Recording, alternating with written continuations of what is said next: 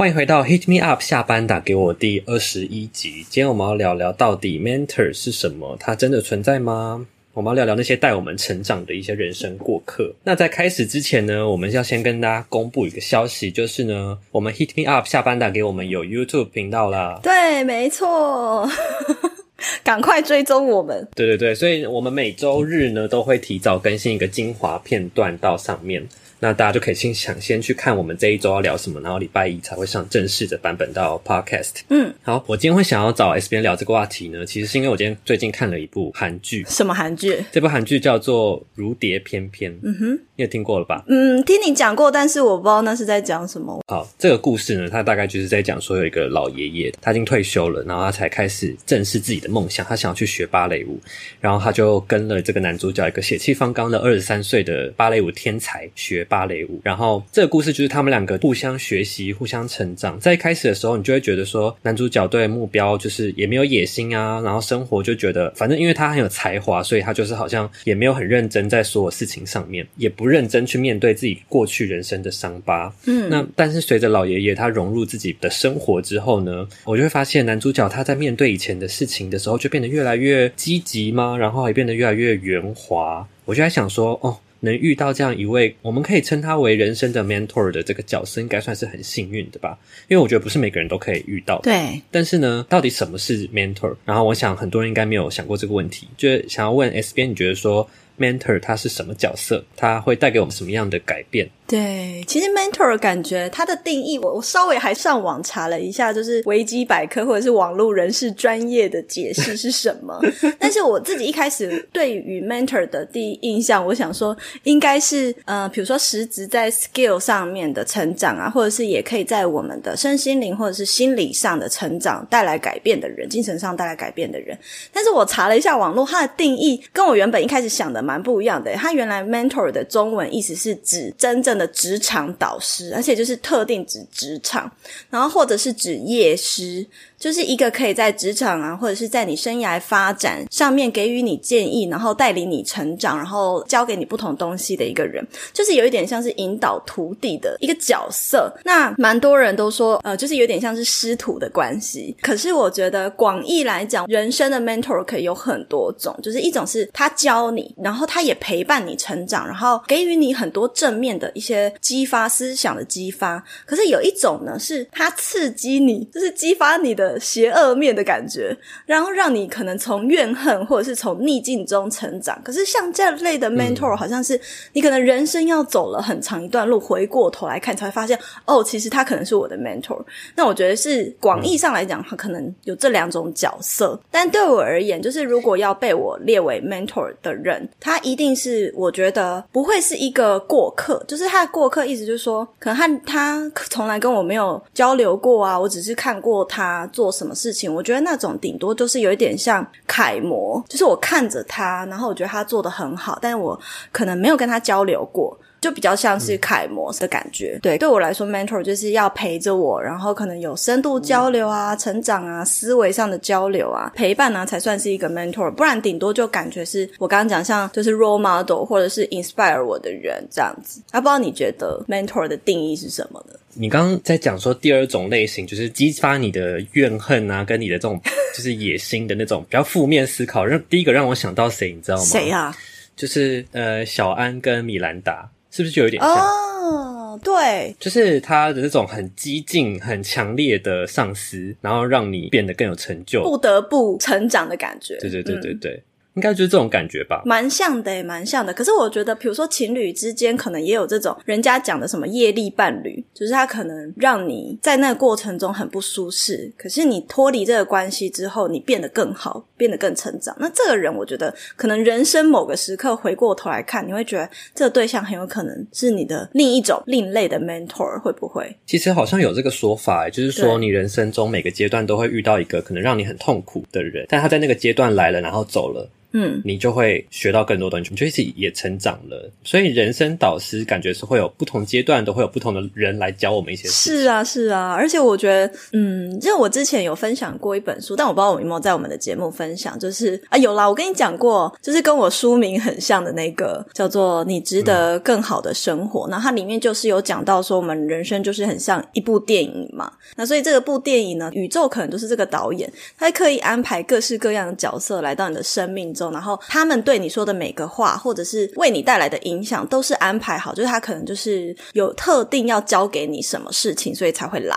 的。好，你刚刚问我说，我觉得 mentor 是什么角色？其实我觉得你已经讲的很清楚。的我觉得就是他会为你的人生带来一些你不得不面对的课题，然后是你可能以前从来没有想过，诶、我可能会遇到这样子的问题。它有可能都是灾难的来源，然后让你碰到一些灾难，或者是带你走出这个灾难。就是当你人生遇到灾难的时候，会遇到可以带你走出灾难的这个人。我觉得可能就是人生中不同时期的 mentor。对，那我想要接着问说，你人生中有没有就是真的遇到让你觉得说啊，他是我的 mentor 的这个样子的经验，然后可以简单来分享你们是怎么认识的，然后你之后是有发生什么样的改变吗？让你觉得说，哎，他可能是教会你很多事情的 mentor。你知道吗？我在写这个时候，我真的是边写边快哭出来。我不知道为什么，我每次讲到这个话题的时候，我都会就是心里会有那种很感动的感觉。我也不知道，我真的很讶异耶，因为你给我的感觉就是偏冷血，好像你的泪就没血没泪蒸发在太空中的那种人。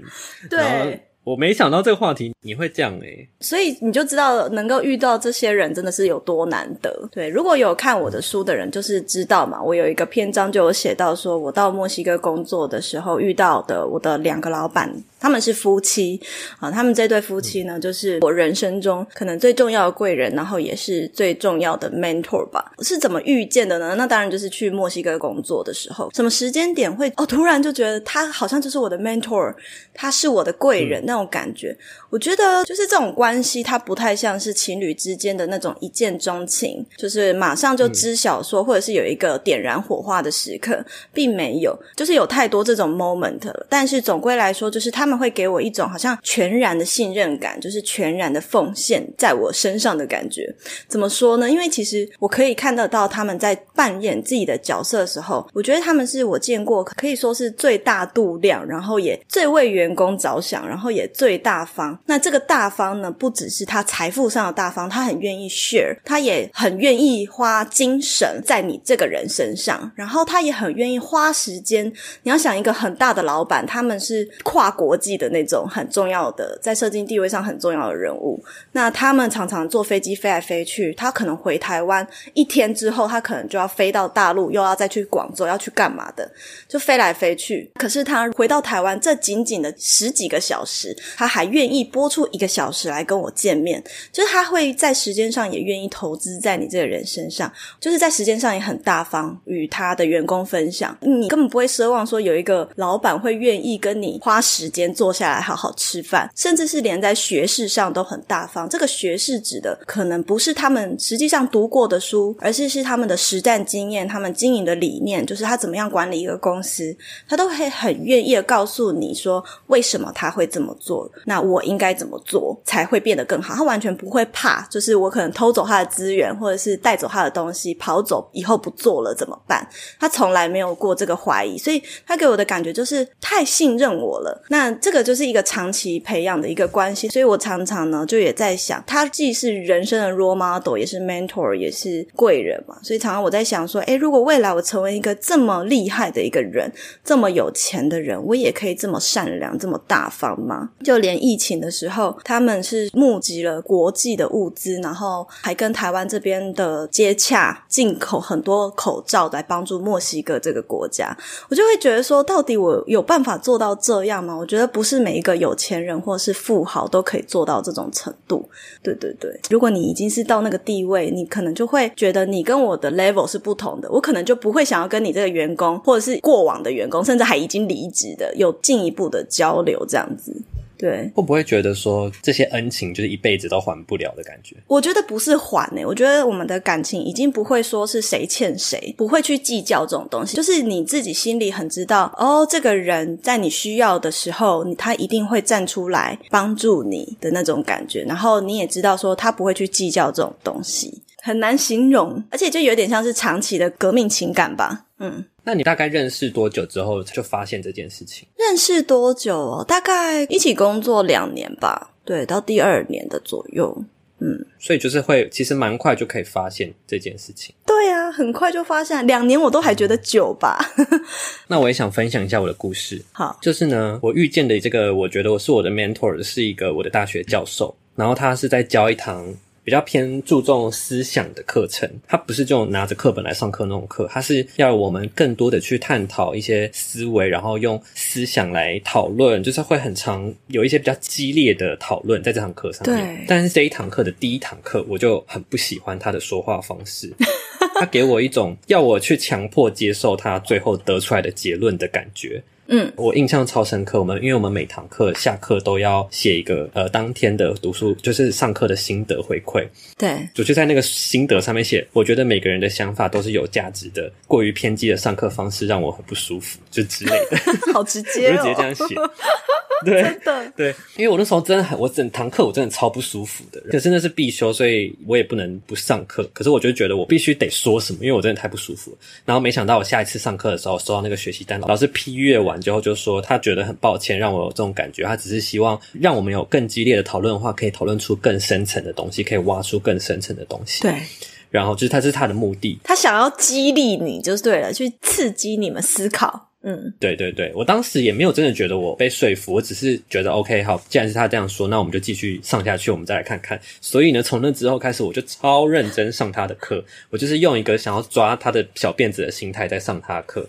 就是我就很认真听他，嗯，结果越听我就越觉得说，嗯，就是这个老师他针对不同的文本，针对不同的作品文化，然后去延伸总结出探讨的东西，我都会发现说，这个老师他真的不是照本宣科，他绝对不是看着课纲讲出这些东西，他都是用他的人生经历跟他的过往的经验去总结出这些结论。因为我很认真听他讲话，所以我慢慢的就有一点被这个老师给你知道圈粉，就是可能其他人就对一般。大学生可能对这种课就不会那么认真上，就是放空或者什么什么的。可以知道是什么课程吗？我还是不理解。文学什么思想之类的，我们是每一个学期都会用针对不同的教材文本，不见得是日本的书或小说，有时候是会是电影，或是漫画，或是动画，就是所有只要是跟文化相关的东西，我们都可以拿出来讨论。就是我在听完他上课的时候，我就知道说，哦，这个都是他真实人生经历内化输出之后的东西，所以我越听越觉得说，哦，这老师真的。很有才华，因为你知道吗？就是假设今天有一门学问是我们完全不懂的，比如说踢足球好了，我不知道你会不会，你你懂足球的规则吗？差不多懂一点。好，我像我是完全不懂，所以呢，今天有一个很厉害的球星做出了一个很厉害的走位，或者是他踢出了一个很华丽的技巧，我可能根本不知道他多厉害，因为我根本不懂。就是我可能是觉得，嗯，他刚刚跑过去了。可是真正内行的人，越懂的人才越知道说，哦，他多厉害。所以我越上课才越知道说，哦，就是我的大脑才开始，你知道，人生的大脑才开始运转，才觉得说，哦，原来真实有内化过后的大脑讲出来的话是长这样，我才越来越知道这个人有多厉害。所以我后来就因为他。这个人格特质跟他的人生经历，才觉得说哦，我我的很多思想都被有潜移默化这样子。对对对，我才变得说哦，那个是我想成为的样子呢。我就变成好像有一个前进的方向感觉。就虽然实际上我跟这个老师实际上。有没有私底下太多的交流？其实也没有，但就是他的存在会一直这样子影响着我。然后我就到现在都觉得说他是我人生第一个遇见的 mentor。是哦，但我其实听完这个比较完整的经历之后，发现他可能做某些事情 inspire 你，他就比较像是如果是我的话啦。至于这个角色，在我人生中也会有很多，但我可能还是把它归类在 role model 楷模。对对对，但是因为他的三个特质影响我之后的人生。就它改变了我的人生的观念的感觉，因为我们刚刚已经分享了我们各自人生的这个遇见 mentor 的感觉了。那我们想要来说说看，为什么他们会成为我们人生中的 mentor 呢？他们是做对了哪些事情，让我们有这种感觉？然后先听 S 边有什么想法。那我先来分享一下，就是我刚刚讲的，嗯，我的老板他们做对了哪些事情，然后让我觉得，就是他呢会是我一生中的 mentor。因为人的一生会扮演很多种角色嘛。那我的老板，我觉得他们很厉害的是，他们让我的感觉就是，他们不管是在哪一个阶段、哪一个角色，他们都把自己做到很好。除了说他知道如何做好一个老板，如何做好一个主管，在这方面呢，他让你觉得他很有领导魅力，他也会很尽责的把自己本分都做好，甚至是做的比员工还要更多事情，也会无私的教我们。那甚至呢，我老板跟我的感情也是还蛮好，所以他也会跟我分享。一些可能他私人的烦恼或他家庭的烦恼，那我也偶尔也会跟他分享一些我自己的。就是虽然他会跟你分享这些烦恼，可是你知道，就是说，哦，他也在他的私领域范围内，也尽力的想要扮演好他的角色。也许就是可能身为一个老板，他一定不是在各个方面都能够达到完美，所以他也会有一些他自己的烦恼。比如说，可能事业很如意，家庭可能通常都还是会有一些困扰在。比如说，他不能够常常陪他的小孩啊，等等的这些的。那他也会跟我分享他在管理公司上面营运上的烦恼。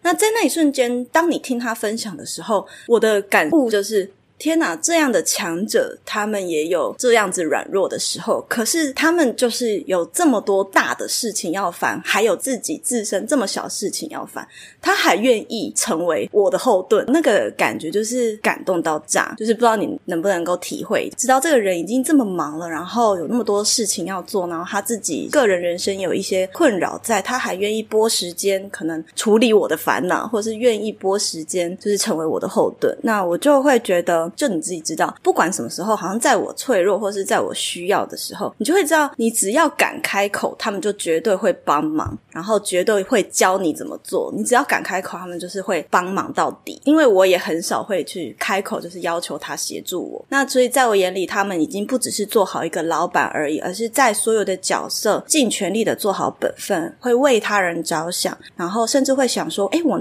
能够为你多付出什么就多付出。”他也不会去计较说。谁输谁赢，谁多谁少，那自然而然，我跟他的相处，我也不会去计较我比较多还是比较少。那我就是也有跟你分享过嘛，他们后来回来台湾，就是台湾的公司有一些需要我想要我帮忙的，我都很愿意无偿的到他们的公司去协助，就有点像家人了吧。就是我知道说，如果今天换作是我有难，我开口，他们也一定会挺身而出。那这可以稍微跟你分享一些小故事啦。就在墨西哥的时候，就是以前我们不是常会遇到的是警察谈判啊什么。什么的，他们都一定会站出来帮忙嘛，这是毋庸置疑的。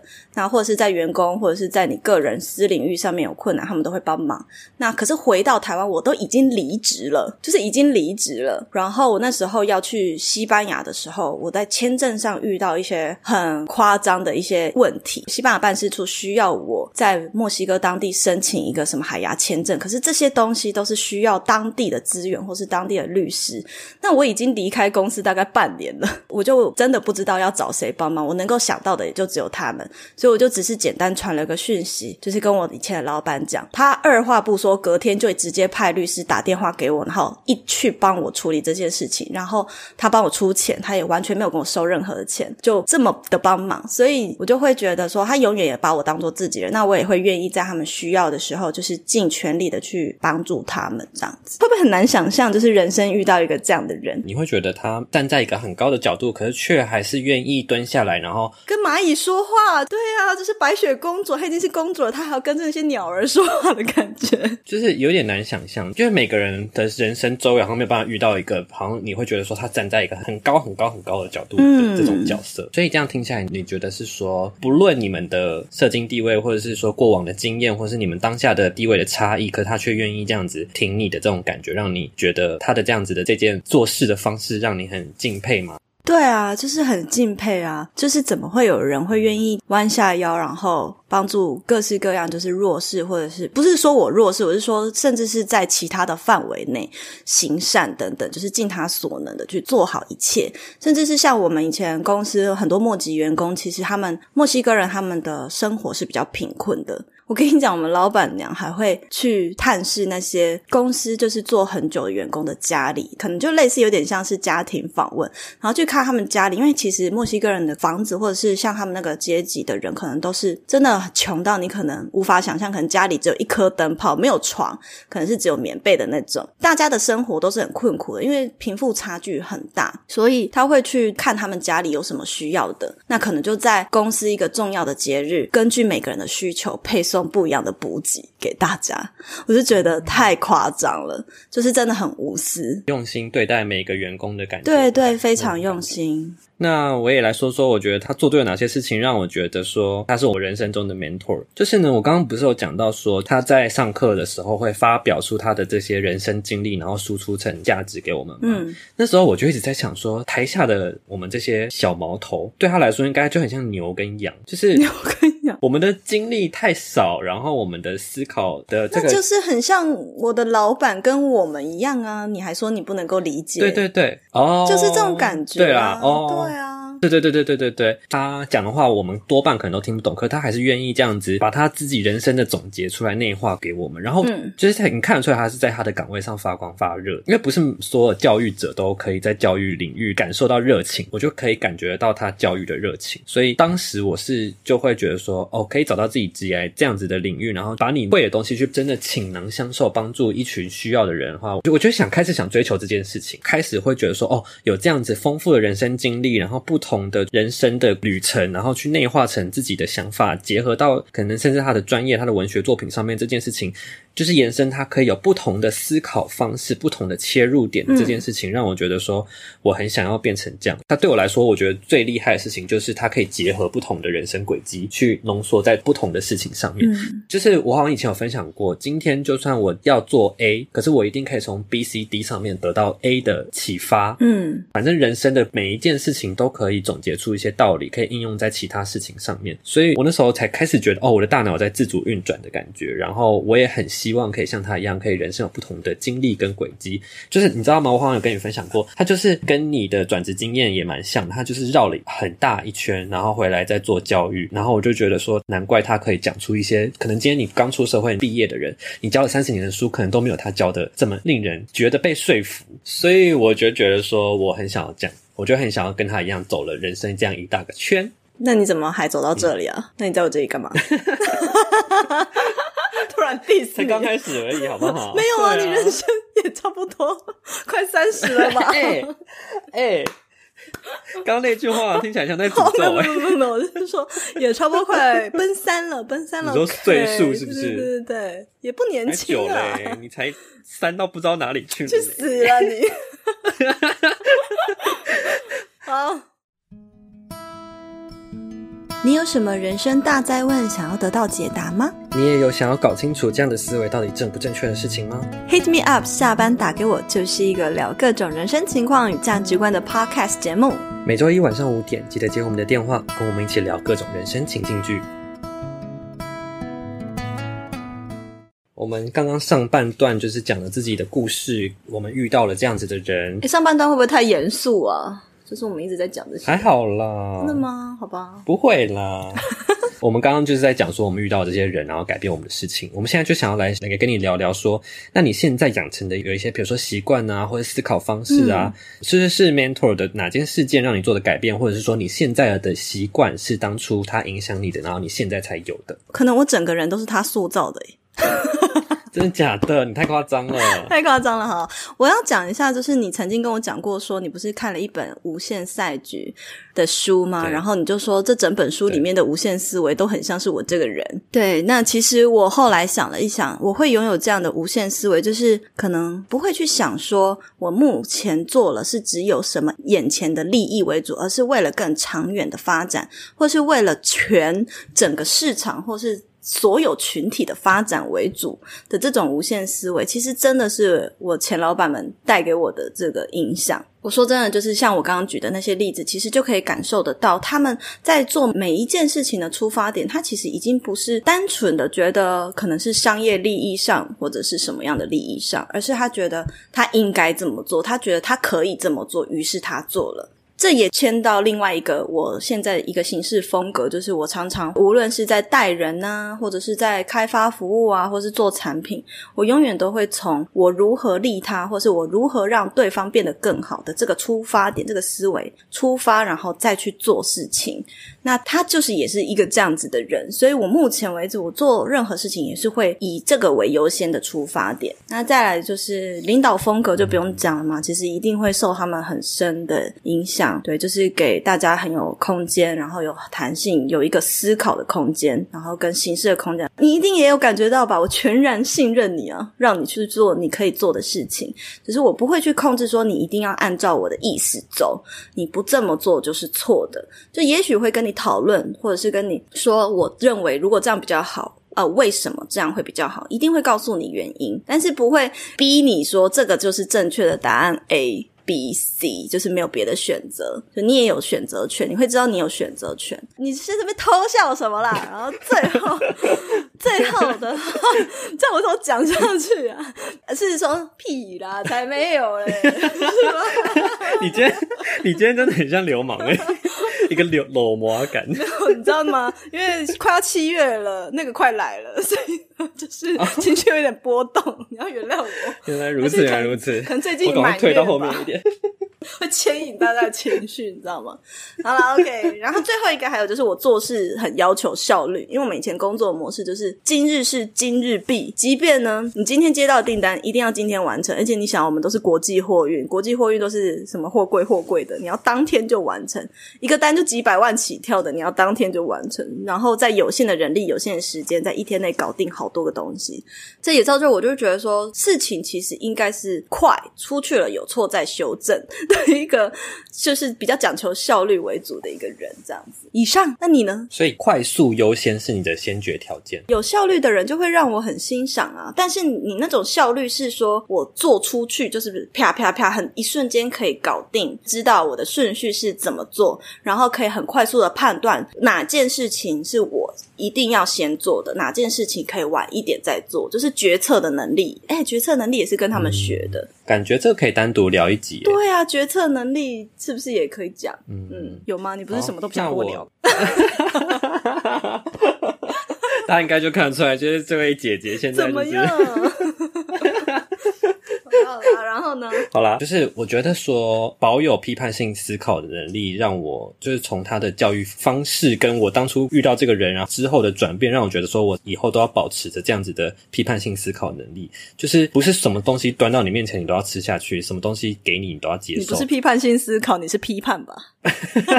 爱批判别人是不是？是我搞错了吗？你搞错了。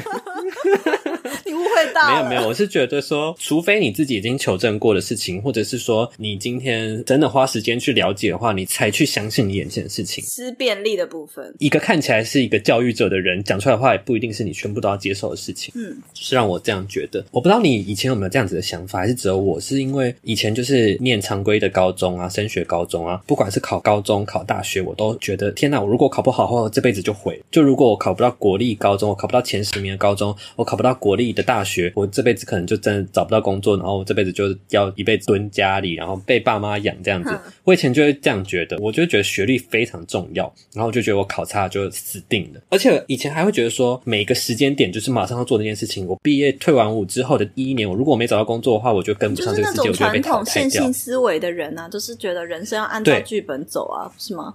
对对对，以前就是会这样，直到我后来听到这个老师的经历之后，我才觉得说，哦，原来人生是可以这样子去绕弯路的。我简单分享一下他的经历哈。他以前跟你一样，他是待过时装产业，然后他在时装产业我不知道做了多久，但是也做到就是主管阶级了。之后呢，他才突然觉得说，哦，他好像没有完成的事情，他就跟老板辞职，然后就去念书，然后后来回台湾教课。我就觉得说，哇，他做的每件事情都好像很有结果，然后也不一定会怕说，我今天如果没有按照什么弱，然后我今天如果不在这边工作五年十年，然后好好退休的话，我我人生好像就不是一个善终。因为比如说这种人在现在这个时代很多，可是他可能是在你那个年代。第一个让你 这句话听起来不是很好听。让你那个时期的你，就是还很封闭时期的你，第一个知道说原来你打开眼睛的感觉，不用就是念什么就做什么这样子。可是我跟你说，我觉得现在还是很多人有这样子的想法，即便我们聊了这么多次，所以我才一直在宣导不用这样子思考。我的账号的本意就是这样啊。对对对，所以你可能也是很多人的 mentor，好不好？就是等他。OK。不要再说灯塔了，还说什么妈祖啊，什么大头佛啊？妈祖不是我写的，不是我讲的哦。我 我只说甘道夫而已。我很喜欢甘道夫，哎，我觉得。I don't care，我也很喜欢仓鼠跟草泥马。OK，我觉得这一集就是有点偏掉，就是开始互相 diss。没每一集不是都要来一下吗？不然就不好玩了。真的。OK，哎、我还有白粉，就是说他最期待就是这个环节，他每次每一集都在等这个环节。哎、他说说很期待我偶尔这样小小的反抗，感觉就是因为我平常好像就不会这样，然后 你我才是欸我才是被你欺负的人，好不好？听众们，是他都在欺负我，我今天才在反抗哎、我是难得的反抗。我的天哪！好了好了，不要惹满月时期的女人，就是这个意思。真的真的真的，好啦。可是我觉得你今天气色开始很好啊，你看起来根本没有像是要那个快来的感觉啊，不要再补这句话，想说可以挽救一切。我还是记得明干就有用，好不好？我看得出来有用，好不好？好了好了，刚刚以上就是觉得我获得的改变就是这两点。好，接下来还有一个最后一个小单元，就是呢，我们常说三人行必有我师焉。既然这样的话，就觉得说是这个问题我回答不出来了。不行不行，一定要回答。我今天要逼你回答。我们就觉得说，可以学到事情是我们身边的人都可以学。那我就觉得，其实是靠你自己的心态转变，去发掘身边可能在闪耀的人，你就可以学到事情。刚刚最前面讲的说，他可能是一个炸弹，他可能是让你人生很崩溃的人，你还是可以从他身上学到一些事情啊。就是你之前说的你说就借镜跟，像你叫我甘道夫，我很崩溃一样吗 你就可以学习怎么样去称赞别人，有没有？？OK，好了，所以呢，我的问题就是准备接招了。不论是谁，我们都可以有学习的对象，所以我们来说说我们在彼此身上学到什么你看。我我的耳机有点听不太清楚，是什么问题啊？就是你从我身上学到什么？你 快点跟我说。这真的很难回答哎、我真的想超久的，可能还好吧？哎、好没礼貌哎、很没礼貌，应该是说就是重视生活的这一块吧。我一开始其实第一直觉想到的是怎么搞暧昧这件事，爆你料，我不知道该怎么回答这句话。我现在甚至没有脸面对这个镜头的部分。就是怎么搞暧昧啊，怎么交友啊，不过，等一下你现在已经学这个，应该也没用了吧？欠打是不是？当然也是没用啊，还可以吗？呃，我觉得我应该就是重视生活的这一块吧，因为我觉得我们两个的账号还有主旨上面本身就是两个相反的点呢、你有没有发现可是我觉得你现在的生活品质非常好的感觉，啊？怎样好？说我之前不好吗？什么昆达里尼瑜伽，然后还会有那个什么，根据你今天的身体来喝的不同的茶，我就觉得天哪，这个人很厉害耶，很会享受生活耶。原来你有在看我的线动、对啊我虽然没有 回你，我有好不好？我只是没有回你而已，我是觉得哦，这个很酷哦，哦有点想要哦。哦什么哦啊？我觉得就互相学习吧，我是跟你学习的啊。嗯，少来了。好啦，真的啦，因为我觉得最一开始的时候，其实我就是一个工作狂嘛。讲真的的话，你的账号其实跟我就很不一样。我是一直在教人家，哎，怎么样在工作上扮演一个很好的角色啊，而你是教人家怎么样去找到自己的生活的品质。那我就觉得，哎，好像是完全相反的路，有没有发现？综合起来，如果我们两个都可以彼此综合一点，那是不是就等于变成工作生活都很平衡呢？或者是我们俩都在吵架，吵架也是一种融合的过程嘛。所以说，我现在就是生活品质有变好，也是拜大师所赐啊，拜你所赐。天哪，哇塞，扣了一个超高的帽子，我快跌倒了。所以你等一下，如果没有好好回答，你如果没有讲出个十样，我就不放过你。十样没有，我只列一样而已。OK，没关系。我们时间有限，好不好？我这题也是想了五十分钟啦。有够没礼貌的，我的天哪好了，换我分享，就是呢，我当初在那个老师身上学到说，哦，人生有很多条不同的路可以走，对不对？那我在你身上学到的是，凡事只有怎么做，没有能不能做，可是我觉得这两个不是都很像吗？就是我觉得是更精进的。什么意思？我有比那老师更高境界吗？居然连这种问题都问出来，你要不要问我说，跟你跟那个老师掉到水里，我会救谁？回答救谁？你自己挖了一个坑，救 谁？我不会游泳，好不好？救我，好不好？我也不会游泳啊。好啦，然后呢？好了，我要赶快回答我的问题。就我刚刚讲的嘛，只有怎么做，没有能不能做。嗯不管你今天抽到什么问题，比如说你抽到一个问题是说把红海买下来，然后你就会直接想到说，哦，好，我开始要怎么做，怎么做，怎么就可以列好一个条列式。你这样就是，如果未来我真的见到郭董该怎么办嘛？开始想以后的事情。我开玩，我就举个例子，我举个例子嘛，我就是说今天不管看起来多艰难的问题丢给你，你都只会去想说，好，我要怎么做。我不会先先抗拒不行的意思。对对，我觉得我自己在做手作方面可能也有这样的思维，可是我觉得我碰到真正人生决定的大的事情，或是跟工作上面的大的决策的话，我就还是会惯性觉得说，哈做了哪一件事情让你知道我有这个特质啊？举一个最近的例子来说，好，就是我们每次在搞录音室搞得很烦，然后你就会直接去想说，那我来自己弄一个录音室好，然后你还真的在想说，你家怎么弄出一个录音室，啊然后你开始在找设备啊这些事情，就让我觉得好好扯哦。就一般人不是这样的想法，就是我们可能不会去觉得说这么容易去解决这些困难，然后对你来说好像没什么好困苦的啊，只要去想呃一二三四 step by step 把它解决就好了。对啊，哦，原来原来这件事情有吓到你，是不是？可能因为我太平常心，每天都是有这样的思维吧，就是也没办法。好了，那我我觉得我们之后开一集问，我想要问你说有没有什么事情是你听到以后真的会觉得哈，好像没有诶，这样子可能一分钟就结束了。这个只有 opening。OK，好。